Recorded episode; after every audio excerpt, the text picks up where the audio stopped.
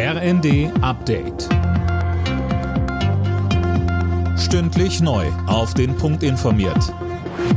Ich bin Finn Riebesell. Guten Tag.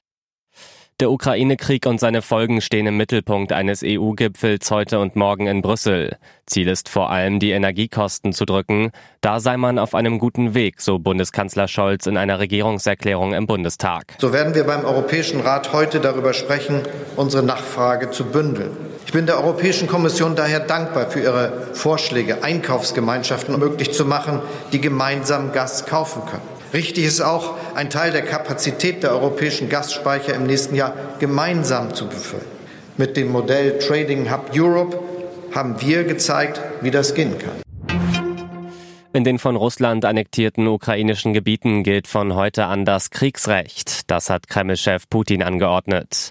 Dadurch bekommen die eingesetzten Verwaltungen mehr Machtbefugnisse, Alena Tribold. Ja, zum Beispiel können sie Ausgangssperren verhängen und die Bewohner offiziell zur Arbeit in der Rüstungsindustrie zwingen. Hintergrund, das Vorrücken der ukrainischen Truppen auf die Region Cherson, aber auch in den anderen Regionen des Landes wird das tägliche Leben immer mehr erschwert. Nach zahlreichen russischen Angriffen auf Energieanlagen hat die ukrainische Regierung die Stromversorgung im Land eingeschränkt. Im Laufe des Tages wird zeitlich gestaffelt in jeder Region der Strom bis zu vier Stunden lang abgeschaltet.